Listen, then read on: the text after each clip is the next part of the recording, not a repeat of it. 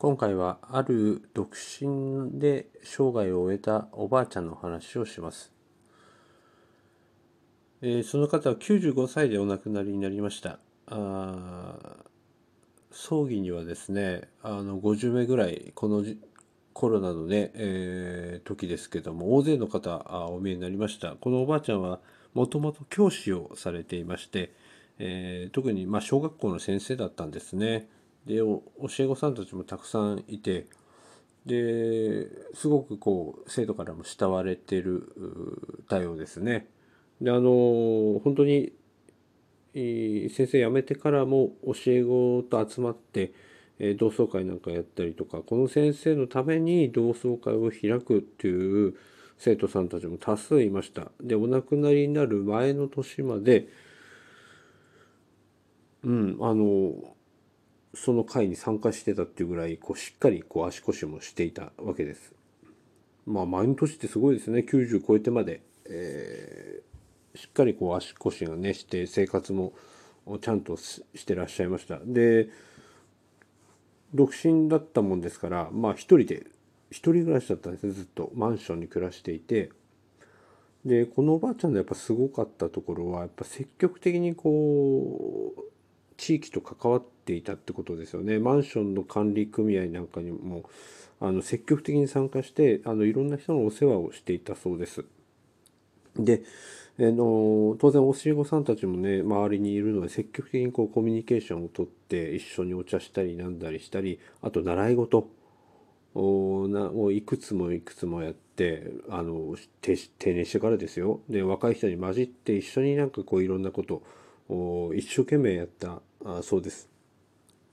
でその結果どうなったかっていうとなんか買い物とかもその送り迎えもみんなその近所の人が手伝ってくれたっていうんですね。でまあお互いこう助け合ってでおばあちゃんはおばあちゃんちゃんとそのお話聞いてあげたりですとかねお料理にお裾分けしたりとかこう支え合ったっていうまあちょっと古き良きうん昔のねあの近所付き合いの感じがしますけどね。えー、でかといってねあの家族はいないから一人暮らしなので全部自分のことは自分でやってたわけです。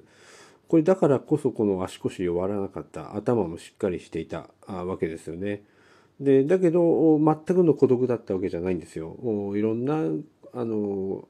人たちが助けてくれて支えてくれてえー、でもこう依存する人はいなかった。だこれがすごくこれからの独身者が爆増するこの先の世の中のとてもいい見本になるんじゃないかなと思って、えー、見てたわけですよ。まあ、もちろんね特殊な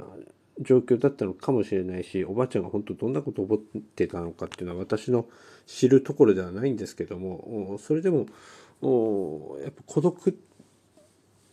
一人だから孤独ってわけではないんだなっていうことを思ったんですね。あのちゃんと自分から積極的にあの他者に働きかけて、うん、やっぱうん何て言いますかね世話を焼いたりとかとても敬遠されがちですけどでも逆に何て言うんですかねその一人だからこそ身軽だから人の世話をしてでそれは別に仕事でもなければあ何でもないですし何て言うのかなあのそこまで踏み込まない付き合い方できるわけですよ。これが家族だったらもう本当にあの何でもかんでも面倒見なくちゃいけなくなるわけですよ。べったり依存しちゃうからでだから弱っちゃうんですよね結局もうスウェーデン何て言いましたかねあのもう何でもかんでも助けてもらえるような状況になっちゃったらあ逆に言うと弱ってっちゃうですよね。でもおばあちゃんはこう自分のことは自分でやらなければいけないっていう環境にもあってだけど助けてもらえることは助けてもらえるだからこちらも開始するっていう形のいい関係ができてたんだろうなって思うわけです。であの孤独っていうのはすごく体に悪いっていうことは確かに言われてるんですよ。でじゃあだからといってその家族を持った方がいいのかって。いやそれもやっぱ違ってさっき言ったようにあの介護とか介護疲れっていうねよくありますしこれで殺人事件になったりするわけですよ。でもこれってやっぱりお互いがお互い依存し合っちゃってるからこれ寝たきりになっちゃうんですよ。だから周りに寝たきりになってもいいような状況があるから寝たきりになるんですよ。そういった環境まあそうじゃないっていう方もいらっしゃるかもしれませんけども。でもそういうことなんじゃないかなというふうに思うわけです。そのうん、たまたまねそのおばあちゃんが元気だったのかもしれないですけど。でもちゃんと人のために何か活動してたし、うん、でだけどその一人暮らしだからすごく身軽でもあったしすごく充実な日々を送ってたようなんですよ。うん、だからここからやっぱ学び取らなきゃいけないなと思っててあの京都でねあの覚えてますかね、えー、裁判になりましたよねあのお母さんと心中した息子さんがいてすごく裁判ねもうみんなあの泣きに泣いてあのお,、ねえー、お母さんと一緒に最後散歩して、えー、もうダメだともう仕事も辞めて介護も生活保護も受けられなくてっていうことで最後お母さんと心中するんですけどこれおかしな話じゃないですか？なんでその子供をつないで次の世代つないでいくはずなのにその前の世代の人のために一緒にこう死ぬ死ななきゃいけないっていうのは一体どういう状況なんだろうと思うんです。親孝行という言葉を履き違えてはいけないですよね。このお母さんは悪くはないんですけどうーんなんかなんか同情するとこ、同情はっていうかねなんかうーんと思うんですよね。美しいですかねこの話。で結局じゃあこの息子さんどうだったか知ってますかね。あの刑務所から出てきてあの結局自殺しちゃったんですね。うんやっぱそのやっぱお母さんを手にかけてしまったという罪悪感なのかじゃこの方じゃなうんまあね何のために生まれてきたのかそのお母さんは産まなきゃ方が良かったんじゃないのかとかさまあいろいろねこう思っちゃいますよね。